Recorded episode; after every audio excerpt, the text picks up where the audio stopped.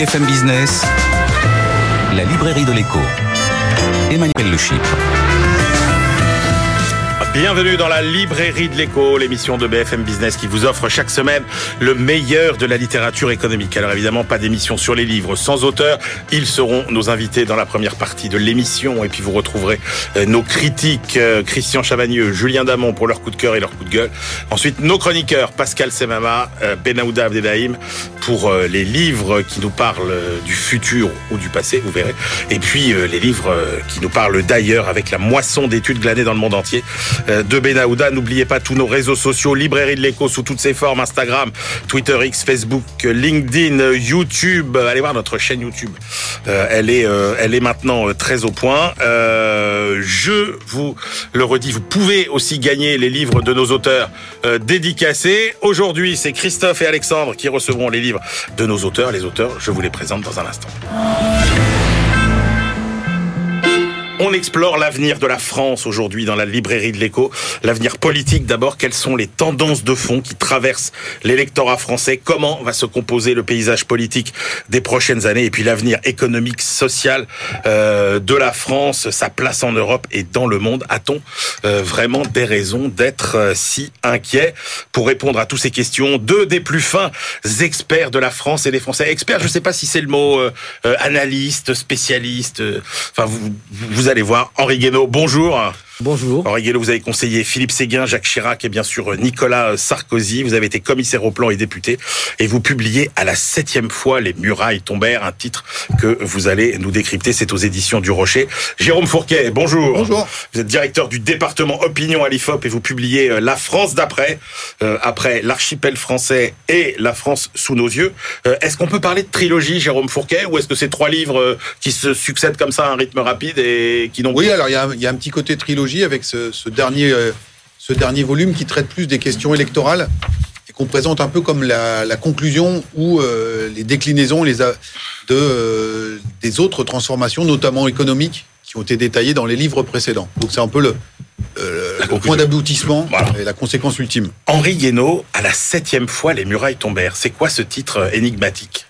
Ce pas très énigmatique. Ce sont les murailles de Jéricho. C'est le titre du poème que Victor Hugo, dans Les Châtiments, a consacré à cet épisode biblique. Euh, et dans lequel il décrit à sa façon le euh, Josué euh, tournant autour, des, tournant autour des, des, remparts et finalement faisant s'écrouler les remparts. Alors il explique que tous les jours, la, la, les habitants de la ville viennent sur les remparts se moquer de, moquer de ces, ces les Juifs avec leur... Euh, Sans penser un instant que ces murailles peuvent s'écrouler, évidemment. Bah oui, parce que les murailles sont tellement solides. Puis avec la trompette et, l'arche de l'Alliance, ça, est ridicule. Donc, il explique au début d'ailleurs que le, roi vient sur sa tour de granit, rit beaucoup. Voilà, il est le sixième jour. Il revient sur sa tour de granit et il rit. Le roi rit sur sa tour de granit et le septième, elle s'effondre. Est-ce que nous sommes à l'aube du septième jour, euh, Henri Guénaud alors, je sais pas si nous sommes à l'aube, mais nous nous en rapprochons tous les jours quand même. Voilà, c'est, alors 7 était évidemment un, chiffre symbolique, mais, mais euh, nous en rapprochons. Et les murailles, ce sont, euh, bah, ce sont d'abord pour moi les, les murailles qui euh, canalisent la nature humaine, qui canalisent la, la violence qui est, qui est, qui est dans l'homme, qui tombent les unes, après, enfin, qui, qui, tombent les unes après les autres. mais, et ça, c'est quand même une des thèses très fortes de, de votre livre. Euh, vous expliquez que plusieurs fois dans l'histoire, on a pensé que le pire euh, ne pouvait jamais se reproduire. Or, à chaque fois, il s'est reproduit. Oui, mais ça c'est une. Et pourquoi est-ce que donc est-ce que ça peut être différent cette fois-ci ou non? Mais non, parce que l'histoire ne se répète pas, dit-on sans arrêt. C'est vrai d'une certaine façon. Elle ne répète jamais de la même façon. Mais nous, nous les hommes, nous nous répétons sans arrêt. est ce que nous apprend l'histoire? Que nous avons négligé, que nous laissons de côté, puisque nous pensons aujourd'hui plus que jamais que le monde commence avec nous, ce qu'elle nous apprend, c'est ce que nous sommes. Hein, est-ce que nous sommes n'ayant pas changé Ce qui est arrivé aux générations précédentes peut toujours arriver euh, à nos générations. Voilà, il y a beaucoup de choses qui changent dans le monde, mais la nature humaine, elle, elle ne change pas. Et donc, quand nous relâchons l'effort de la civilisation, de la civilité, de la culture, de l'éducation, euh, des institutions, du droit, bien la, la, la, violence qui est dans l'homme finit toujours par, par Oui, mais sauf que euh, tout ce que vous venez de citer, euh, euh, les institutions, l'État, les différentes formes de, de, protection, on a vraiment l'impression aujourd'hui que euh, finalement ça nous rend euh, presque presque invulnérables. Mais comme on pensait qu'on pouvait plus jamais avoir de grandes épidémies, euh, par exemple. Bah, je sais pas, vous- on pensait que, en tout cas, on pensait que les grandes épidémies étaient réservées aux pays en développement. Ça explique la raison pour laquelle nous étions si bien préparés aux, aux- épidémies. Euh, mais il n'y a, pas que la maladie. Enfin, la guerre, ça, ça, ça peut plus nous arriver non plus. Vous savez, pendant des années, on a des décennies, on a dit les chars, ça sert à rien. La, guerre qu'on appelle maintenant de haute intensité, les chars, les avions, les, canons, euh, tout ça servait plus à rien. Et puis d'un seul coup, on découvre que hein, que c'est pas loin là et ça, ça sert à quelque chose. Que on, redécouvre même les tranchées. Vous vous rendez compte la guerre de 14 aux portes de l'Europe. Ah, mais ça pouvait pas arriver. Et pourquoi donc ça ne pourrait pas arriver? Et ce qui s'est passé à, Gaza, ça pouvait pas arriver non plus. Les jeunes qui dansaient à 3 km de Gaza pensaient que ça ne pouvait pas arriver. Et ce qui est arrivé, je veux dire, le pire, cette espèce de, déchaînement meurtrier, euh, euh, espèce de, massacre, euh, nous en sommes tous capables. Et lorsque nous oublions que nous en sommes tous capables, alors les choses deviennent extrêmement dangereuses. Voilà. C'est, c'est- Mais qu'est-ce qui vous qu'est-ce qui vous effraie le plus aujourd'hui Tiens, Quels sont les points de fragilité qui, qui vous inquiètent le Mais plus tout le problème, c'est que tous, ce sont des crises qui se, qui se cumulent, qui avancent de façon souterraine depuis, depuis des décennies, euh, et qui brusquement se, coagulent. Alors, c'est pas propre à la France, c'est tout l'Occident qui est, qui est dans cet état. Regardez l'état de la société américaine, euh, regardez l'état de, la Grande-Bretagne, l'état de l'Allemagne. Donc, on oublie euh, le modèle allemand pendant des années, on a oublié que c'était la société, une des sociétés peut-être même la plus duale d'Europe. Hein, vous savez, d'un côté, il y a les, grandes, grandes entreprises, les grandes euh, PME allemandes. Il y a des gens qui ont des emplois stables, durables, euh, extrêmement syndiqués. etc. Et puis de l'autre côté, il y avait les femmes de ménage à un euro. Et puis il y a toute l'Allemagne de l'Est qu'on a en réalité jamais réussi, que les Allemands n'ont pas réussi à intégrer pour un, tas de raisons sur lesquelles on, pourrait revenir. C'est toutes nos sociétés sont fracturées, voilà, et fracturées de plus en plus profondément. Et vous connaissez le mot de de, de, René Girard, les sociétés divisées, trop divisées, finissent toujours par essayer de rétablir leur unité par la violence. Voilà ce qui m'inquiète le plus. Oui, et alors d'ailleurs, l'autre, euh, l'autre message fort de, de, de, de votre livre, euh, une fois qu'on a dit ça, c'est euh, quand vous parlez de la tentation de la, de la table rase, c'est-à-dire Mmh. euh, de dire, euh, bah voilà, euh, finalement, euh, l'État, l'éducation, l'autorité, l'industrie même, euh, nos traditions, allez hop, tout ça, on, on va tout changer. Et vous dites, euh, à chaque fois qu'on a essayé dans l'histoire, ça a été une catastrophe. C'est-à-dire qu'en gros, la rupture, c'est une catastrophe. On ne peut pas changer si on ne tient pas compte euh, de qui on est, d'où on vient, de ce qu'on est. Et oui, si on, pense qu'on peut repartir à zéro, repartir de rien. Alors d'abord, quand on le pense très fort, euh, trop fort, euh, tout ça finit dans un, épisode sanglant de, crime absolu. Pourquoi? Parce que parce que la nature humaine résiste, euh, parce que tout ce que nous essayons d'effacer résiste. Il y a quelque chose que, notre époque encore, beaucoup plus que les autres d'ailleurs, tient pour négligeable, c'est tout ce qui ne se voit pas. Parce qu'il y a ce qui se mesure, hein, euh, ce, qui est tangible, etc. Et puis il y a tout ce qui ne se voit pas, tout ce qui est invisible et qui nous meut. Ah, c'est, euh, ce sont les, structures invisibles du langage pour les linguistes, ou la main invisible pour les économistes.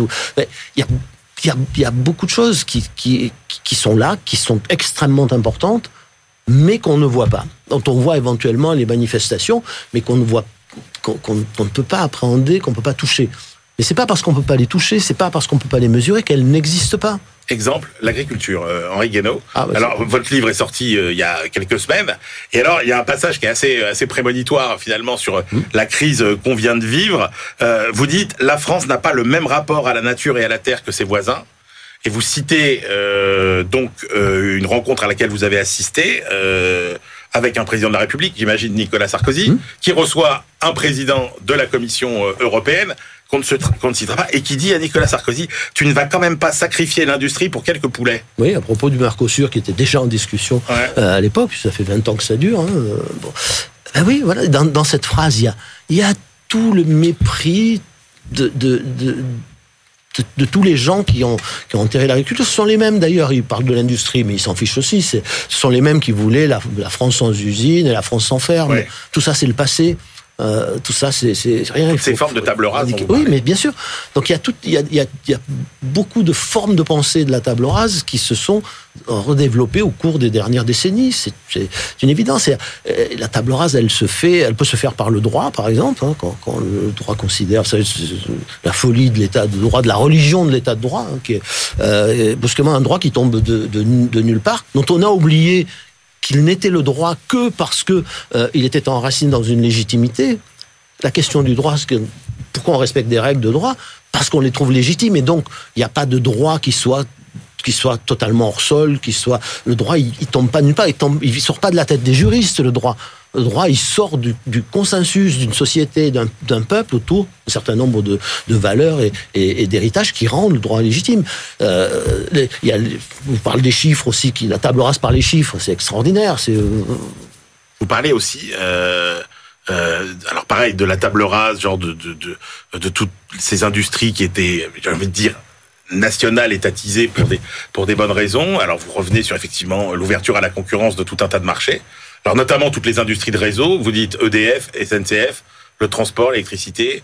Bah non, désolé, euh, c'est pas des secteurs économiques comme les autres, c'est pas des activités Ah, pas comme les autres qu'on a voulu croire. pas moi qui le dis, c'est plus, de 100 ans de recherche économique. Ouais. C'est pas, enfin, je veux dire, les, euh, pourquoi les compagnies euh, de chemin de fer privées ou les compagnies d'électricité privées euh, sont, ont-elles été, ont-elles fini par être nationalisées parce qu'elles étaient toutes en faillite? Elles étaient toutes en faillite parce que ce sont des activités à rendement croissant et que l'économie a depuis longtemps euh, pouvez aller voir même chez Valras, le grand, euh, grand admirateur de la concurrence parfaite, euh, il y a bien longtemps euh, qu'on sait que les entreprises à rendement croissant euh, ne, ne peuvent pas obéir aux règles habituelles de la concurrence et qu'elles elles sont vouées à devenir un monopole, euh, sauf à devenir un monopole privé. Et à ce moment-là, il vaut mieux que ce soit un monopole public. Mais c'est vrai partout. Il n'y a pas un pays qui a échappé à cette logique. Ah, vous êtes très clair, vous dites c'est une très grave crise de civilisation. Comment on, com- comment on peut en sortir? Est-ce qu'on peut encore éviter la catastrophe d'abord? Alors, il est, Vous dites le pire n'est jamais sûr, mais est-ce qu'il est il bien, il est, Non, il est bien. D'abord, il est bien tard, mais Ouais. enfin, dire, si on pense qu'il n'y a plus aucun espoir, euh, vous savez, moi, je, je pense comme Bernanos que l'espérance est une vertu héroïque. Hein, à des moments, elle est plus héroïque que d'autres. Elle est plus héroïque aujourd'hui. Mais euh, c'est, si on, si on, si on renonce à l'espérance, il ne reste plus qu'à aller se coucher, et à mourir. Quoi. Je- voilà. Donc. Mm. Mais, l'espérance, c'est une volonté. Hein, ça vient. c'est- pas quelque chose qui vous est donné. C'est quelque chose que vous euh, que vous voulez. hein. c'est l'expression d'une c'est un c'est un vouloir. C'est la volonté d'espérer qui qui fait l'espérance. Et, donc on, il est bien tard, mais on, on peut encore. Mais plus le temps passe, plus c'est difficile. Rendez-vous compte. euh, prenez des, choses très terre à terre. Le, le numerus clausus des médecins. Bon, très bien. Un jour, on décide de faire le numerus clausus, puis un moment, un beau jour, malgré le fait que toutes les voix se sont élevées pour dire on va finir par manquer de médecins, etc. On, tient- on- on tient hein, sur le. Puis un jour, on décide de l'ouvrir. Mais le jour où vous l'ouvrez, euh, il vous faut 10 ans pour les études de médecine. Après, il faut, il faut les formateurs. C'est 4, 5 ans, 6 ans. Ça fait 15, 16 ans. Donc, vous ne verrez les effets de cette mesure que commencer les premiers effets que 16 ans plus tard. L'école, vous n'allez pas la reconstruire en 6 mois, ni même en 5 ans. Vous vous rendez compte? Parce qu'il faut tout reconstruire, depuis le cours préparatoire euh, jusqu'aux études universitaires. Bon, Alors, c'est- c'est Jérôme Fourquet, notre avenir, il dépend aussi euh, des Français et de leur vote. Euh, ce que dit Henri Guénaud, vous le retrouvez, vous, euh, puisque vous avez euh, écumé la France, vous avez étudié tout, ce qui se passe sur, vraiment tout le territoire. C'est quelque chose qui résonne, ce que dit Henri Guénaud? Oui, il y, a- un profond désarroi dans la population française avec l'idée d'un déclassement et d'un déclin collectif et individuel et qui s'est accéléré ces dernières années, notamment du fait de la prise de conscience de l'état assez, on va dire, euh, affaibli nos services publics euh, Ouais. essentiels que sont euh, l'école et l'hôpital. Avec une spécificité française, c'est que euh, les services publics ont toujours occupé une place centrale dans notre pays et qu'on sait, la nation s'est construite autour de son État. On est ici dans une émission économique. Il y a toujours eu un consensus plus ou moins forcé autour du, du consentement à l'impôt, mais euh, avec comme contrepartie que les Français avaient le sentiment Eh oui. d'en avoir pour leur argent, Ouais. parce que on leur avait dit qu'ils avaient le, meille- le meilleur système éducatif au monde et le meilleur système de santé. Et euh, l'état de notre école, alors le, à la fois les, les classements internationaux, le fameux classement PISA, mais également, euh, on le voit, j'allais dire, à hauteur d'homme avec euh, les phénomènes de contournement de cartes scolaires qui touchent pas uniquement les plus privilégiés. On a souvent ces exemples dans les, des quartiers sensibles ou des familles modestes. Euh, eh bien, mettre de l'argent de côté pour essayer de sortir les enfants du, du collège de, du collège de secteur. On regarde ce qui se passe, ce qui s'est passé euh, dans nos hôpitaux au moment du Covid et ce qui se passe encore euh, dans le secteur des, des, des urgences hospitalières. Tout ça entretient En fait, l'idée dites- d'un déli- d'un délitement et d'un déclassement. La France qui va bien, Jérôme Fourquet, en gros, c'est la France qui profite de la mondialisation et qui profite du tourisme.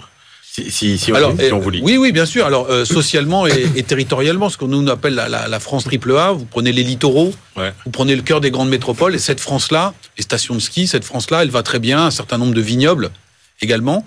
Et puis, on a toute une France, euh, alors historiquement, celle des vieux bassins industriels en crise, mais euh, aujourd'hui, ça s'est beaucoup étendu, cette, cette crise du monde agricole, c'est pas uniquement la surtransposition des normes européennes ou les prix qui seraient pas assez rémunérateurs. Il reste en France 380 000 exploitants agricoles, on en avait 1 million en 1988. Donc c'est le dernier carré Ouais. qui veut pas partir à, à- dans les poubelles de l'histoire, si je peux dire, et qui, qui va disparaître comme groupe social, en fait. C'est ça qui se joue, c'est une Alors, question existentielle. Jérôme, vous dites en fait, de la Révolution jusqu'au 10 mai 81, le, le cadastre électoral de la France n'a quasiment pas changé. Par contre, euh, depuis, tout est bouleversé. Pourquoi euh, Qu'est-ce qui s'est passé à partir de, de, de 81 Alors, ça, ça- ça- ça a perduré encore jusqu'à la fin des années 80. En fait, quand vous reprenez... Le, le- titre de mon livre fait référence à un grand livre de sciences politiques, un, un- Ouais. un ouvrage fondateur, c'est... euh, Le livre d'André Siegfried. André Siegfried, le tableau politique de la France de l'Ouest. Donc, il s'est intéressé qu'à l'Ouest de la France. Mais donc, il montrait bien une espèce de cadastre électoral qui opposait historiquement, depuis la Révolution française, une France conservatrice d'obédience catholique et une France républicaine et laïque. Et si vous regardez dans pas mal d'endroits de l'ouest de la France les résultats du, de la fameuse élection présidentielle de 81, on est encore sur la ligne Siegfried. Ouais. de il y a un siècle et demi. Et La euh, ligne Siegfried qui n'est pas la- l'autre voilà, ligne qui n'est Siegfried. pas l'autre ligne euh, Siegfried. C'est un petit front- clin d'œil aux, aux historiens qui nous, Ouais. qui nous écoutent. Et euh, ces sous-bassements-là ont été complètement délités, ont volé en éclats. Le, le- le catholicisme s'est effondré, donc son empreinte dans la société euh, a disparu, et le pilier qui lui faisait face, la France républicaine et laïque, on est passé à autre chose. Pour faire le lien avec l'actualité immédiate, vous voyez que l'affaire Oudéa Castera a rallumé ce qu'on appelle la guerre scolaire en France. Mm. Mais historiquement, pour reprendre la chanson fameuse de Sardou, euh, la guerre des deux écoles, c'était justement entre cette France catholique et cette France républicaine et laïque. Aujourd'hui, il y a toujours une guerre où on rallume un combat ou une concurrence entre deux écoles, mais sur un mode anglo-saxon. C'est entre ceux qui ont les moyens de mettre leurs enfants dans les établissements d'élite Privés et ceux qui sont cantonnés à mettre les leurs dans, un établi- dans des établissements Mais publics dans le niveau. Donc, vous voyez bien que c'est les termes mêmes du Ouais. débat ont changé en l'espace d'une trentaine d'années. Aujourd'hui, sur quel ressort reposent les choix électoraux des Français? Alors, il y a toujours des, des, des choix, très, des, des, ressorts euh, his- classiquement euh, euh, opérants, notamment la classe sociale, niveau de revenu, le diplôme, mais euh, on s'aperçoit également que la zone de résidence, euh, on le voit à nous à l'IFOP, que vous soyez ouvrier ou employé, selon l'endroit où vous allez habiter, ça va pas être euh, forcément le, même type euh, de vote. Donc le, lieu de résidence joue, beaucoup. Euh, la question aussi de savoir si on bénéficie ou non de la mondialisation, mais ça va plus loin que ça. C'est pas que gagnant ou perdant, c'est est-ce qu'on est à l'aise avec tout cela? Il y a une rupture majeure dans notre histoire de longue durée. C'est qu'on a augmenté très sensiblement la proportion de jeunes qui font des études supérieures. Et au sein de cette proportion, on a aujourd'hui dans tous les cursus sélectifs, école de management ou commerce ou école d'ingénieur, la fameuse année de césure. Et donc on fabrique à plein, à plein régime, si je puis dire, euh, ce que le- l'essayiste britannique David Goodhart appelle euh, des anywhere. C'est des gens qui sont euh, Mm. à l'aise dans cette globalisation. Et puis on a toute une France somewhere, c'est-à-dire des, des gens. La France c'est- quelque part. les- de quelque part qui sont et donc euh, cette, cette ce rapport à la globalisation joue aussi euh, énormément et c'est pas propre à la situation française. Vous voyez ce qui s'est passé au moment du Brexit ou ce qui se passe aux États-Unis autour de Trump. C'est ça aussi, c'est un rapport à, à l'altérité, un rapport à la globalisation, euh, et pas simplement en termes de gagnant-perdant financièrement parlant. Comment va se dessiner notre, euh, notre paysage politique dans les années qui viennent? Alors, euh, partons du point de départ, on voit bien que l'ancien monde s'est effondré. Le total qu'on n'aurait jamais fait dans la période précédente, le total des voix Hidalgo et Pécresse, c'est-à-dire la droite et la gauche, c'est 6,4% à la dernière élection présidentielle, 6,4%. Euh, Nicolas Sarkozy et François Hollande en 2012, à deux au premier tour, ils font 56% des voix. Ah Donc là, on voit bien, comme ça, c'est spectaculaire. ça s'est effondré. Et donc, alors d'aucuns espèrent que euh, c'était juste un cauchemar qui va se refermer, la parenthèse va se refermer, on va repartir là-dessus. Moi, j'y crois pas du tout. Euh, maintenant, est-ce que cette espèce de tripartition dans laquelle nous sommes actuellement, un bloc central, euh, un bloc mélanchoniste et le, le Rassemblement national, est-ce que c'est durable?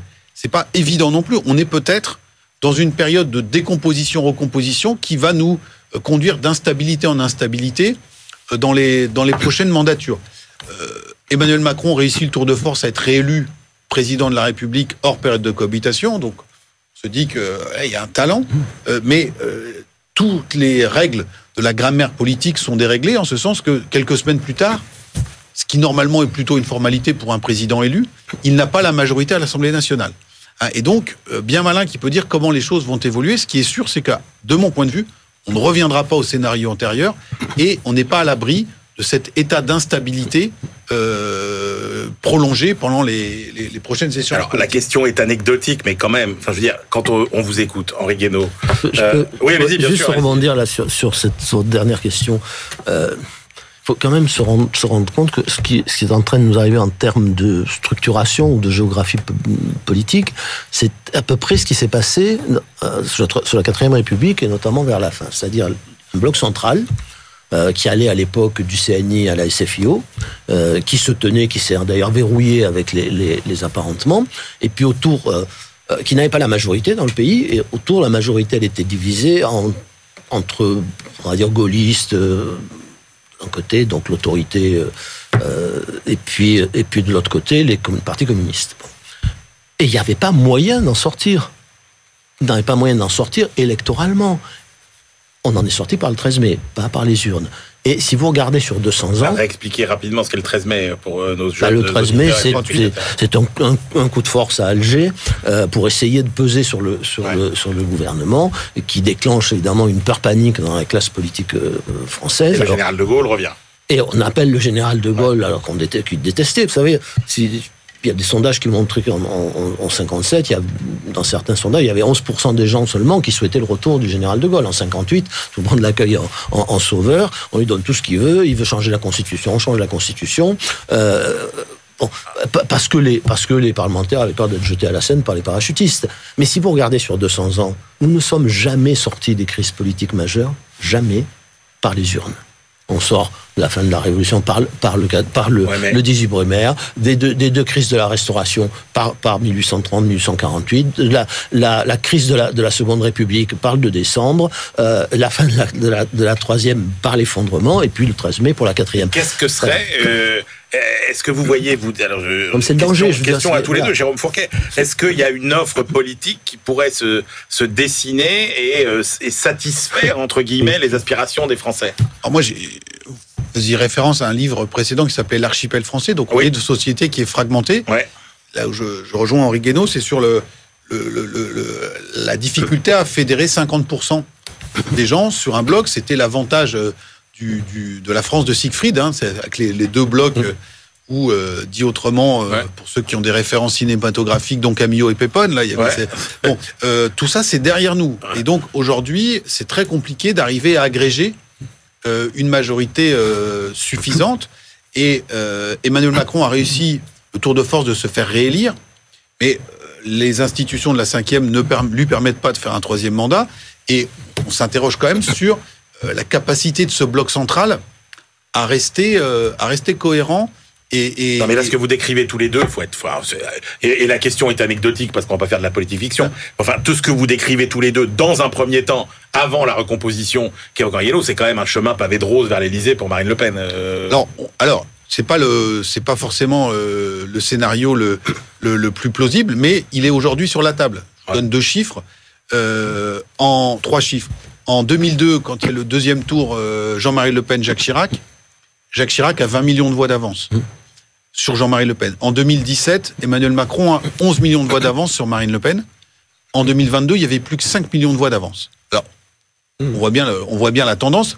Tout ça n'est pas mathématique, c'est pas gravé dans le marbre, mais il y a cette, il y a cette, cette perspective-là qui se, qui se dessine, qui en est une parmi d'autres. Trois ans avant 2017, Emmanuel Macron, euh, pas comme le général de Gaulle, mais était très peu connu euh, des Français. Et donc c'est lui. Et vous croyez en Henri Guénaud? Parce que c'est un peu ce que vous dites finalement quand vous dites. Alors le général de Gaulle n'était pas un inconnu évidemment pour les Français, mmh. mais est-ce que euh, vous, vous, envisagez, je sais pas, le, le, le surgissement euh, d'une personnalité providentielle? Je n'en sais rien, mais je, je, je, je pense qu'on va pas revenir à l'état, enfin tout de suite à l'état antérieur des choses avec ces deux, deux grands blocs gauche-droite ou centre-gauche, centre-droit au, au, pouvoir. Euh, je, je, je pense que finalement presque comme comme toujours, euh, on, obtient une sortie de, de ces genres de, crise par quelque chose qui a transcendé tous, ces clivages et qui a réussi à passer par-dessus l'archipel, hein, pour reprendre l'expression euh, que, que Jérôme Fourquet a, employée. Euh, ça a été le bonapartisme, deux fois, au XIXe siècle, ça a été le gaullisme, c'est-à-dire que quelque chose qui transcende. Alors la question est de savoir quel visage cette, cette, cette façon de transcender aura. C'est-à-dire que nous on a eu de la chance. Bon, bon en gros Bonaparte, Napoléon III, De Gaulle, tout ça c'est plutôt de la chance si on compare euh, Mussolini, Hitler euh, ou Staline à sa façon. Mais je veux dire que euh, y a, y a il va, il va bien falloir justement que cette unité qui est, qui est complète, parce que la, la, la dispersion ou l'éclatement du paysage politique correspond à l'éclatement ouais, de la société. Hein, c'est pas c'est pas un hasard. C'est pas euh, donc ces fractures là, euh, il va falloir les si on si on va falloir les dépasser d'une façon ou d'une autre. Est-ce qu'on les dépasse euh, par une espèce de totalitarisme, de, de fascisme, d'autoritarisme? ou bien par quelque chose qui est, euh, qui est plus positif, voilà, et qui embarque. Une phrase, Jérôme Fourquet, pour conclure. Bah c'est ça. Est-ce qu'il y, y, y, a une offre politique qui est capable ouais. d'embarquer en redessinant, euh, en redessinant le chemin? Alors, et pour aller sur les, les, les brisés d'Henri Guénaud, on n'est pas n'importe quel pays non plus. C'est-à-dire que si vous comparez à l'Espagne ou l'Italie, ça fait longtemps que eux savent qu'ils sont en deuxième division, si je puis dire. Nous, on a grandi, on s'est quand même construit dans l'idée qu'on était un pays un peu hors norme, et on est aussi orphelin de cela. Et donc, est-ce que euh, euh, le président de la République a parlé de, du réarmement civique, du réarmement euh, moral, de la, du d'un millésime français, etc., etc. Est-ce que quelqu'un a aujourd'hui la capacité à rallumer ça ou pas Eh bien, ce sera notre conclusion. Voilà. Merci beaucoup à tous les deux. Je rappelle vos deux livres. Jérôme Fourquet, La France d'après, tableau politique, c'est aux éditions du Seuil. Henri Guénaud à la septième fois, Les murailles tombèrent, c'est aux éditions du Rocher. On se retrouve tout de suite pour la deuxième partie de l'émission. BFM Business, la librairie de l'écho. Emmanuel Le Chypre. On se retrouve pour la deuxième partie de cette librairie de l'écho. Nous la clôturerons comme de coutume avec nos chroniqueurs. Aujourd'hui, Pascal Samama, notre bibliothécaire, qui nous projettera dans l'espace. Et puis euh, Benahouda Abdedaïm, notre globe-trotteur, lui, avec toutes ses études glanées sur Terre, mais surtout les continents. Mais tout de suite, on démarre avec nos deux chroniques, nos deux chroniqueurs, nos deux critiques du jour. À ma gauche, Christian Chavagneux, éditorialiste à alternativeéconomique.fr et puis euh, grand animateur de la rubrique livre d'Alternative économique. Et puis euh, Julien Damon, enseignant à Sciences Po euh, et HEC. messieurs, on commence avec votre choix, Christian Chavagneux. C'est le livre de François Ruffin qui s'appelle Mal travail, le choix des élites c'est aux éditions Les Liens qui libèrent. François Ruffin a fait un rapport parlementaire sur le sujet du mal travail. Du coup, il a transformé ça pour le rendre un peu plus digeste en, petit livre aux, aux Liens qui libèrent. Euh, le constat, d'abord du mal travail. 650 morts euh, par an au travail en France, on n'arrive pas à descendre en dessous. C'est vraiment un problème. Euh, les inaptitudes au travail, c'est euh, visiblement euh, quelque chose qui n'arrête pas de se développer. Il n'y a pas de stats officiels. On a plein de petits indicateurs. Donc Ruffin dit, bah, c'est combien en fait? Et on n'a pas d'indicateur. Donc lui finit par avoir une stat de la DARES qui dit en 2022 100 000 licenciements pour inaptitude au travail. Et les gens qui sont licenciés, c'est une partie de ceux qui sont considérés par la médecine du travail comme inaptes. Surtout, compte tenu de votre condition, ne retournez pas au travail. Euh, 100 000 licenciements, dit c'est le plus grand plan social en fait de France de, de 2022, mais un plan silencieux, obscur qu'on qu qu connaît pas. Problème psychologique euh, au travail aussi. Il nous dit que c'est la première cause des arrêts de travail longs aujourd'hui. Bref, beaucoup d'indicateurs pour mesurer ce mal travail, alors que les Français sont très attachés au travail. Et il donnait une stat que moi je connaissais pas sur le présentéisme, savoir que les Français, et de loin dans les pays européens, mmh. sont ceux qui, quand ils sont malades, vont quand même travailler. Mais est-ce que c'est vrai que nos stats euh, sont plus mauvaises que celles des pays C'est étrangers. très très clair. Toutes les compara- on, dispose de comparaisons européennes Ouais. et c'est très clair. On est toujours dans les plus mauvais. Euh, sauf dans le présentéisme, Ouais. où on est, euh, alors peut-être qu'on est dans les plus mauvais, c'est-à-dire que même quand on est malade, on va travailler beaucoup plus que les autres Européens. Donc ça, c'est le constat. Il nous dit, mais l'explication, c'est quoi? Et l'explication de François Ruffin, c'est de nous dire, ça a été un choix volontaire de la part des dirigeants politiques et économiques de mettre la France sur une économie low cost. L'économie low cost, c'est d'abord les délocalisations, donc ça, ça allait chercher du travail pas cher, mais à l'étranger. Euh, c'est aussi le recours accru à la sous-traitance, et on sait là, toutes les études montrent que la sous-traitance est beaucoup plus accidentogène que, euh, que, que chez, chez- chez les donneurs d'ordre. C'est aussi virer euh, les travailleurs euh, les plus âgés, parce que c'est les plus chers. Euh, voilà, et c'est euh, euh, donc essayer de, en même temps d'intensifier pour ceux qui restent, d'intensifier le travail. Et c'est ça qui cause beaucoup de problèmes. Donc la dernière partie du bouquin, c'est de dire bah, est-ce qu'il peut y avoir des solutions à tout ça? Et donc François Ruffin en met quelques-unes sur la table. Déjà rétablir les critères de pénibilité qu'Emmanuel Macron avait supprimés en 2017, euh, développer plutôt que laisser tomber la médecine du travail, l'inspection du travail, et puis par le haut donner plus de place aux salariés, dans les, aux représentants des salariés dans les conseils d'administration, parce qu'on sait que dans les boîtes où il y a plus de représentants de salariés, ça se passe mieux de tous les points de vue. Euh, rétablir les comités d'hygiène et de sécurité et d'organisation du travail, il propose de, de, de, de, de les prolonger un petit peu. Et puis euh, le bouquin de Thomas Coutreau, Coralie Pérez et bien d'autres travaux. On avait discuté ici du livre Que c'est du travail de Renaud Pallier. Toutes ces études euh, montrent bien tout ça. Il faut redonner de l'autonomie aux gens, il faut leur, leur donner la capacité de s'exprimer sur l'organisation de travail. Le patronat, nous dit Ruffin, était d'accord pour qu'il y ait un, droit d'écoute, c'est-à-dire que les salariés disent on a le droit de dire euh, euh, la façon dont, d'après nous, par le bas, on aimerait bien que ça. Et c'est euh, Olivier Dussopt, le ministre du Travail, qui a refusé alors que le patronat était d'accord. Donc, y a tout un ensemble de solutions qui sont proposées à partir du constat. Julien, qu'avez-vous pensé de ce François Ruffin? Si j'en crois Christian, c'est pas sûr qu'au niveau des idées il y ait des grandes nouveautés, mais est-ce qu'il y a la patte Ruffin, le style Ah Ruffin? bah voilà, on peut commencer par ça Ouais, parce, parce que il est connu. Il écrit quand même. tr- Oui, c'est très exactement. C'est un député Picard que tout le monde connaît. Il est très investi. Il a déjà signé une vingtaine d'ouvrages Ouais. avec un talent euh, absolument certain. C'est d'ailleurs moi ce que je retiens principalement de cet ouvrage, c'est que c'est un portrait très intelligent, très documenté, assis sur deux sources. La première, c'est principalement cet ouvrage de Bruno euh, Pallier qui est euh, évoqué par Christian et qui a été traité Ici, c'est un ensemble de contributions sur le mal-être euh, au travail, les difficultés du- et les erreurs du management à la française. Et puis deuxième chose, la deuxième source, c'est du Ruffin lui-même, c'est-à-dire qu'il décrit euh, avec cœur euh, et talent ce qu'il voit dans sa circonscription et au-delà, avec bah, les entretiens qu'il a le matin très tôt à 5 heures du matin sur des piquets de grève, ou alors au fur et à mesure de ses déplacements dans les diverses entreprises. Alors il a un objectif avec cet ouvrage quand même, c'est que la gauche redevienne le parti du travail. C'est ça son, objectif. De quoi parle-t-il quand il parle de mal travail On parle un peu de mal bouffe, vous connaissez. On parle de mal logement, vous connaissez. Eh ben, le mal travail, c'est le mal au travail, c'est ce qu'il euh, dit. C'est le mal-être au travail et c'est le travail mal fait. Mal fait, non pas en raison de la mauvaise volonté euh, des travailleurs, mais parce que l'organisation du travail euh, à la française pâtit de nombreuses difficultés. On fait donc avec Ruffin le tour de France du globish, c'est-à-dire du travail low cost, du turnover, du burn-out, des bullshit jobs, du lean manufacturing que je ne connaissais pas, du lean management euh, qui est bien connu, tout ceci affectant particulièrement les euh, classes euh, moyennes euh, modestes. Il y a plein de pages extrêmement intéressantes, hein, sur, à la fois techniques, mais en plus de ça, rendues euh, par l'écriture très compréhensible, sur bah, la sous-déclaration des accidents du travail, sur l'augmentation des arrêts maladie, sur ce que lui baptise assez joliment les troubles psy qui sont euh, l'amiante de demain, c'est euh, le titre de ces parties.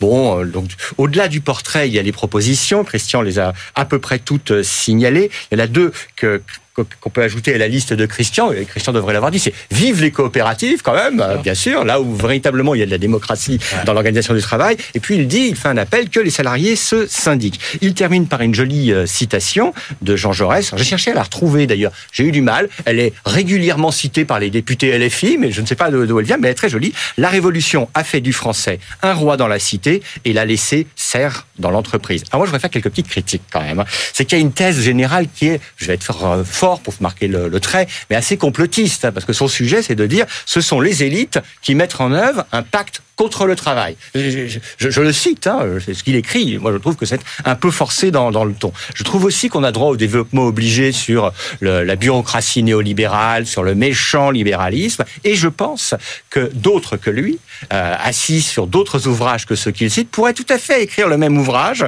en euh, décriant euh, la bureaucratie socialiste et en mettant en cause eh ben, euh, la grande méchante protection sociale collective. Puis je voudrais signaler que c'est un livre qui part quasi essentiellement des salariés. Il y a bien un chapitre sur les auto-entrepreneurs, hein, mais il oublie cette partie du monde euh, du travail qui euh, est évidemment très hétérogène. Mais je terminerai après les petites réserves. En un mot, c'est une analyse très enlevée sur les difficultés contemporaines du salariat français. D'accord. Donc c'est un bon mix en fait. C'est pas que Ah oui. du reportage comme on aurait pu s'y attendre. C'est ça. Voilà, donc c'est ce un bon mix entre oui, oui. finalement euh, l'expertise et puis le, le récit comme, il- comme il sait faire. Exactement. Très bien. On passe à votre choix, Julien. Ça s'appelle La Révolution don't obligée de David Jays et Xavier Desjardins euh, aux éditions Alary. Oui, alors c'est un livre dont on commence à beaucoup parler, dont on devrait encore euh, beaucoup parler. Ah ouais, ils fait, ils passent leur temps sur les plateaux de, de télé. Les deux auteurs, là, David Jez est un inspecteur des finances, euh, essayiste, qui a été au cabinet du président de la République en charge du Conseil national de la refondation. Et Xavier Desjardins est un, un professeur savant et accessible en matière d'urbanisme et de logement. Et il se place là dans cet essai vif, hein, sous le signe de Machiavel, non pas pour euh, faire de l'hypocrisie, hein, mais par rapport à l'urgence de la situation et à la nécessité de mieux gouverner, mieux gouverner cette transition écologique dont nous disent-ils, nous parlons euh, tout le temps, mais qui ne se réalise pas, ne serait-ce que parce que les, euh, les évolutions démographiques mondiales ben, gomment les effets des différents efforts que les uns et les autres peuvent faire. Alors, ils attendent un peu des changements de comportement qu'on peut avoir les uns les autres, la sobriété choisie, mais ils veulent surtout de manière obligée, c'est-à-dire de manière même planifiée, de manière obligatoire, de manière pilotée. On parle là de gouvernance régulée pour que les réseaux et les infrastructures soient mis au service euh, de la révolution verte qui est nécessaire. Je trouve qu'au-delà des sujets techniques qu'ils abordent euh, certainement très bien, quand je dis certainement, c'est que je suis pas en mesure de dire si tout est parfait dans l'ensemble de ce qu'ils amènent, c'est la vision géopolitique qui me semble capitale dans cet ouvrage, dont le sous-titre d'ailleurs est Réussir la transformation écologique sans dépendre de la Chine et des États-Unis, parce que ce qu'ils nous disent, c'est que l'Europe tonitru et annonce des objectifs considérables, mais fait en réalité beaucoup moins que les États-Unis qui, depuis Biden, investissent considérablement pour leur réindustrialisation verte. L'Europe tonitru euh, affiche des normes, mais ne fait pas grand-chose par rapport à une Chine qui est décrite comme du totalitarisme vert, hein, mais qui se donne un objectif de civilisation euh, écologique. Donc on a deux parties du monde qui verdissent, tandis que le- l'Europe euh, tergiverse. Donc ils ont le projet de faire un- une réforme du New Deal, euh, du New Green Deal, euh, un New Green Deal, un, un nouveau pacte vert européen, avec des mesures concrètes, comme par exemple un pass européen, qui n'est pas une si mauvaise idée, ça, où on mutualiserait tous les financements pour qu'au quotidien nous puissions participer à cette grande Moi, ce que je pense, en un mot, c'est que au-delà des essais en volet lyrique sur le- ces sujets climatiques, on a là un ouvrage concret, pragmatique, avec des visées stratégiques puissantes. Christian Chavagneux. Ouais, bah, je remercie en fait Julien de m'avoir euh, intéressé à ce livre parce que je me suis dit encore un livre sur la transition Ouais, ouais, énergétique. beaucoup. Bon. Ouais. Et en fait, déjà, il y a beaucoup d'avantages. Déjà sur la forme, c'est très clair. Et enfin, un livre structuré. C'est un livre argumenté et bien structuré. Malheureusement, on en lit tellement où ça part dans tous les sens. Et là, c'est vraiment très clair. Les auteurs commencent par nous dire euh, la transition énergétique, euh, c'est c'est difficile, c'est conflictuel dans plusieurs dimensions. Et comme l'a dit euh, Julien, ça n'a pas encore commencé en fait. Par contre, en Chine, aux États-Unis, avec des modalités complètement différentes, ils se sont très fortement lancés dans cette transition énergétique. Nous, en Europe, on a des ambitions euh, extrêmement fortes, extrêmement riches, mais les moyens financiers derrière sont très faibles. Et surtout, à la fin de, ce chapitre-là, il lève un petit lièvre qui commence à grossir à, à l'approche des élections européennes, c'est-à-dire que se développe en Europe une sorte de populisme fossile anti-transition écologique. Et malheureusement, euh, c'est pas dans leur bouquin. Je crois que notre gouvernement commence à prendre euh, malheureusement cette voie aussi. Euh, leur, leur approche, après, c'est bien ce qu'a décrit Julien, c'est-à-dire il faut que l'Europe fasse quelque chose. Et l'Europe doit faire quoi? Une politique industrielle. Alors, ils donnent un argument extrêmement intéressant. On pourrait faire comme après 45, c'est-à-dire acheter les biens d'équipement verts aux États-Unis. C'est la voie la plus simple. On fait rien, on attend que les États-Unis se développent et nous on leur achète ces biens d'équipement. Évidemment, on sera dépendant. Or le sous-titre, comme l'a dit Julien, c'est comment ne pas être dépendant des États-Unis, ni de la Chine, ni des États-Unis. Eh bien, il faudrait qu'on développe euh, nous-mêmes notre industrie verte de la transition euh, énergétique. Et là, il faut faire de la politique industrielle, de l'innovation, de la subvention, le passe climat pour avoir une, transition juste, c'est-à-dire un droit de tirage pour euh, l'ensemble des ménages pour pouvoir faire cette transition. Gouvernance, ils disent oh pas par le bas parce que c'est pas la multiplication des petits machins qui fait une grande politique stratégique, pas par le haut la planification ça marche pas parce qu'ils ont une mauvaise idée de la planification. Je pense que la planification c'est 45, 50, 55, 60 au moment où on disait il va falloir produire tant de machins euh, en tant de mois. Non, la planification. En fait, ce qu'ils réclament c'est qu'on mette tout le monde autour de la table et qu'on puisse définir un projet commun pour l'avenir, ce que faisait le plan des années 80-90. Donc moi je les incite à retravailler sur ce qu'était le plan des années 80-90. Que vous avez très bien connu. bah oui, J'ai il a très travaillé bien là-bas. Vous avez Mais c'est exactement ce qu'ils veulent en fait. Donc je pense que là ils ont une mauvaise vue de la planification. Des petites choses générales sur la comptabilité verte, comment mesurer? Ma crainte moi, c'est que tout ce qui donne comme euh, comme critère de réussite de l'Europe, euh, aucun aucun ne se réalise aujourd'hui. Donc je pense que nous n'allons pas réussir notre transformation Bah, et notre alors, indépendance vis-à-vis de la Chine un et des États-Unis. Il y en a un qui est en train de se réaliser, puisque quand vous regardez les grandes gigafactories du, du Nord, la réalité, c'est qu'aujourd'hui, tout le matériel euh, vient, euh, vient d'Asie. C'est-à-dire qu'en gros, les équipements Les viennent d'Asie. Il n'y a rien euh, d'européen euh, Il y a de euh, l'américain, là-dedans. non? Comment? Il y a de l'américain. il y a de les- l'américain, il y a, il y a de l'asiatique, mais il n'y a pas de, il y a même de la contrefaçon de produits Oui, oui, oui. européens et pas de vrais produits européens. Voilà. Euh, eh ben passionnant, messieurs, vos deux livres. Merci beaucoup à tous les deux. Allez, on retrouve notre bibliothécaire du jour, Pascal Samama. BFM Business, la librairie de l'écho. Les livres d'hier et de demain. Cher Pascal, bonjour. Bonjour Emmanuel. Pascal Samama, notre spécialiste tech et encore plus défense à BFM Business. On est ravi de vous accueillir, Pascal, dans la librairie de l'écho. Et vous avez choisi de nous parler du livre de Michel Friedling. Ça s'appelle Commandant de l'espace et c'est aux éditions Bouquin. Peut-être un mot, peut-être sur euh, l'auteur, euh, Michel Friedling? Bah, L'auteur, comme le titre euh, l'indique, c'est le premier commandant de l'espace de l'armée française. hein. C'est un poste qui a été créé en 2019. Il a tenu ce poste de Space Commander euh, jusqu'en 2022. Il a ensuite quitté l'armée pour créer une start-up qui s'appelle Lookup Space. Pendant cette période, il a été le premier commandant de l'espace dans toute l'Europe, pas que en France. ah ouais. Ça a été vraiment un, un acte historique sur le spatial Alors français. Pascal, qu'est-ce qu'il nous raconte dans ce livre?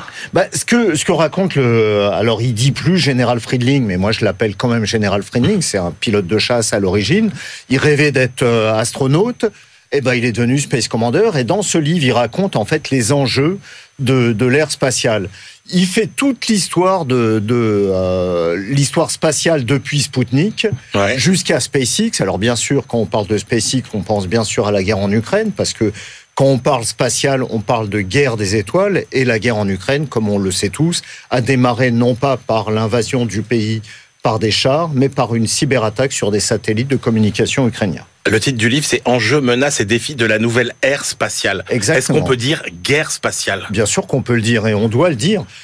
Dans le spatial, il y a une concurrence technologique entre pays, entre entreprises, ça c'est clair, c'est depuis longtemps. Mais c'est surtout une guerre, comme je disais, la guerre en Ukraine a démarré par, euh, par une attaque, une cyberattaque sur des satellites euh, ukrainiens. Ces satellites étaient utilisés non seulement par l'armée ukrainienne pour leurs échanges, mais aussi par un tas d'entreprises, par un tas de périphériques accessoires qu'on utilise sur Terre, les éoliennes en Allemagne, les box Internet dans- toute une partie de l'Europe, qui ont été définitivement détruits par cette cyberattaque. Mais le, surtout, la guerre de l'espace, c'est aussi un moyen de contrôler, un moyen d'espionner, un moyen d'avoir des informations. Et bien sûr, c'est une guerre redoutable. Une guerre redoutable qui, par rapport aux guerres terrestres, a beaucoup moins de règles Eh oui. euh, dans l'espace. Il y a un traité de l'espace qui interdit l'usage de bombes de destruction massive, de bombes nucléaires, et ça on comprend pourquoi, parce que ça créerait des, des, des débris spatiaux qui détruiraient quasi l'ensemble des, des satellites en orbite autour de la Terre. Mais surtout, cette guerre, eh ben, elle permet des espèces de, de guérilla spatiale. Euh, par exemple, euh, je peux citer un exemple que cite le général Friedling, par exemple des, des satellites qui changent d'orbite et qui risquent de percuter un autre satellite par mégarde, bien sûr, on dit toujours par mégarde, Ouais. mais un satellite quand percute un autre, c'est jamais par mégarde. Ou alors des ce qu'on appelle les satellites zombies. Les Russes utilisent ça. C'est des satellites qui sont euh, obsolètes, qui sont totalement euh, euh, déconnectés, mais qui en fait sont là pour espionner d'autres satellites en s'approchant de satellites, comme il le raconte dans son livre. C'est un sujet technique, Pascal. Est-ce que c'est un livre qui est euh, quand même abordable euh, pour euh, par quelqu'un qui connaît pas le, le sujet, qui Alors, est pas scientifique Non seulement c'est un livre abordable, mais le général Friedling a essayé justement de d'alerter le maximum de gens en le rendant le plus compréhensible possible. Moi, franchement, en le lisant, j'avais l'impression de lire un livre, un roman où Jack Ryan se trouve dans, euh, dans l'univers de George Lucas dans La Guerre des Étoiles. Ah ouais. C'est c'est à peu près ça. On le lit, c'est passionnant à lire parce qu'on découvre des choses qui peuvent faire penser à de la science-fiction, mais tout est réel. Merci euh, beaucoup, Pascal Somama, pour euh, cette euh, euh, bah, finalement présentation euh, euh, qui donne envie de lire le livre de Michel Friedling, commandant de l'espace. Euh, on va rester sur Terre euh, avec Benahouda Abdelhaim, mais on va aller partout. Vous allez voir. BFM Business, la librairie de l'écho. Les livres d'ailleurs. Et cher Benahouda, on démarre notre tour du monde hebdomadaire par la Russie. Estimation initiale et performance de l'économie russe. Alors le mois dernier, euh, le Fonds monétaire international euh, a doublé son pronostic de croissance économique pour la Russie euh, en 2024. Et Il s'attend à présent à 2,6% euh, de progression du PIB. L'économiste en chef du FMI lui-même a admis que l'activité russe se porte bien mieux que ce qui était prévu par son organisation. Eh oui. Nous avons ici une autre forme d'autocritique relative, euh, rédigée par une économiste principale de la Banque centrale de Finlande, que l'institution elle-même a publiée. Euh, certes, Laura Solanko euh, commence par réfuter que la résistance de l'économie russe soit supérieure à ce qu'elle l'a pensé, mais elle livre quand même des éléments qui n'étaient pas dans son postulat. Tous les prévisionnistes, à l'intérieur comme à l'extérieur de la Russie, écrit-elle, s'attendaient à une contraction importante. Ah oui.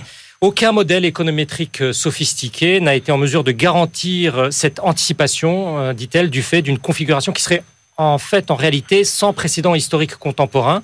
Pour cette économiste fin- finlandaise, et là je vais à grands traits, en gros, il y a trois facteurs qui ont stimulé l'activité économique de ce grand voisin.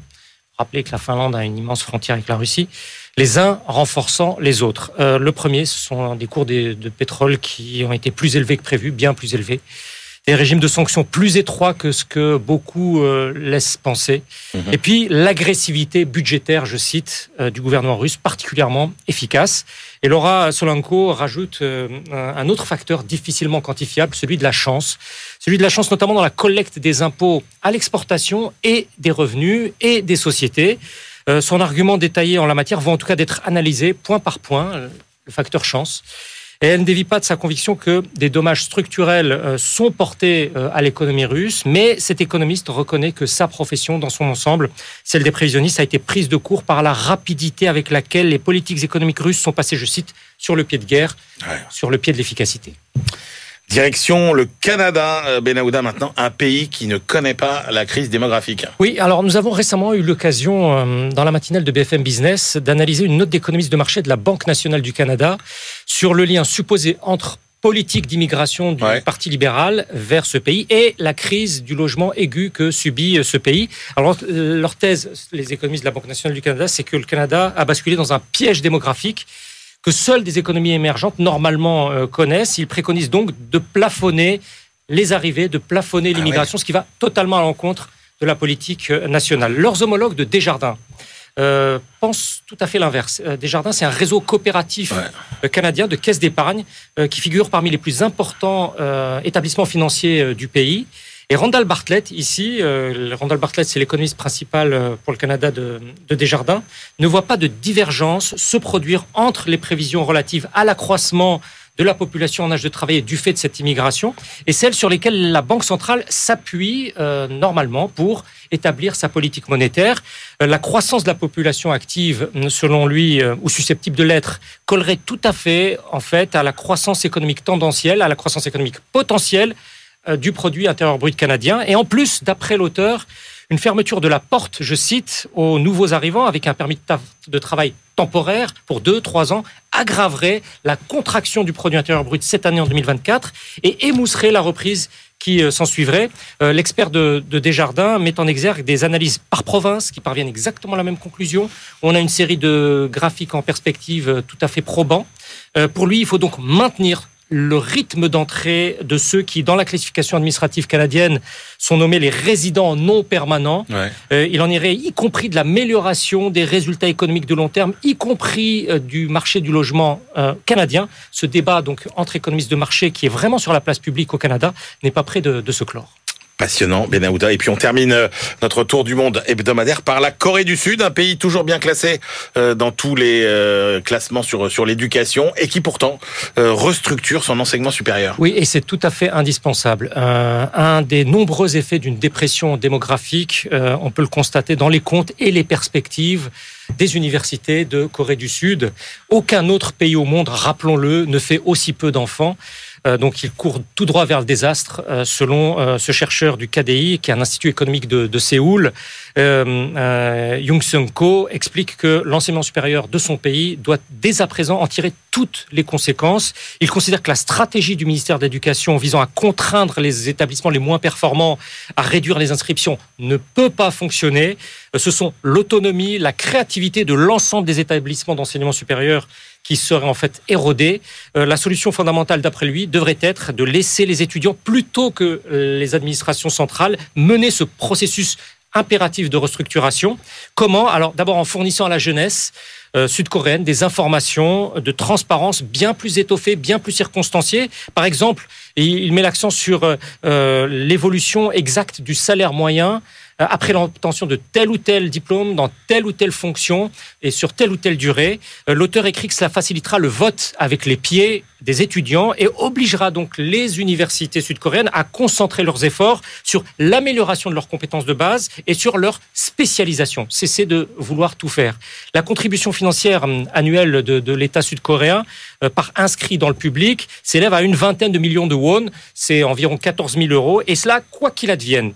Le chercheur déplore euh, que le corps professoral, que le personnel soit toujours assuré d'un emploi à vie, ce qui n'incite pas, selon lui, les universités à s'engager dans des restructurations potentiellement inconfortables, je cite, pour ne pas dire autre chose. Et dans l'allocation des ressources, euh, il s'agirait donc pour Young Sun Ko de repenser plutôt l'offre que la demande, plutôt restructurer les enseignants que les étudiants. Merci beaucoup, Benahouda. Allez, c'est l'heure de nos ultimes choix. BFM Business. La librairie de l'écho. Les livres de la dernière minute. Christian Chavagneux, quelle est votre dernière sélection pour aujourd'hui? Bah, Pour ceux qui ont accès au Financial Times, euh, je voudrais les inviter à regarder le très long interview, la très longue interview, 15-16 pages de Eric Bridgeofson qui a été donné à notre confrère britannique. Bridgeofson, c'est euh, le, modèle du technoptimiste, hein, celui qui croit vraiment que la technologie va nous sauver de partout. Donc l'interview commence comme ça, plus 3% de gains de productivité annuel avec l'intelligence artificielle. C'est plus qu'au moment de l'impact maximum de la deuxième révolution industrielle. Donc, vraiment un gros boom. Il nous détaille toutes les raisons pour lesquelles, de, son point de vue, on va voir. Et demain matin, ça va aller très très vite, nous dit la boum de la productivité. Et en même temps, la fin de l'interview nous dit bien que l'intelligence artificielle peut poser beaucoup de problèmes, pas seulement des problèmes d'emploi, beaucoup d'autres problèmes.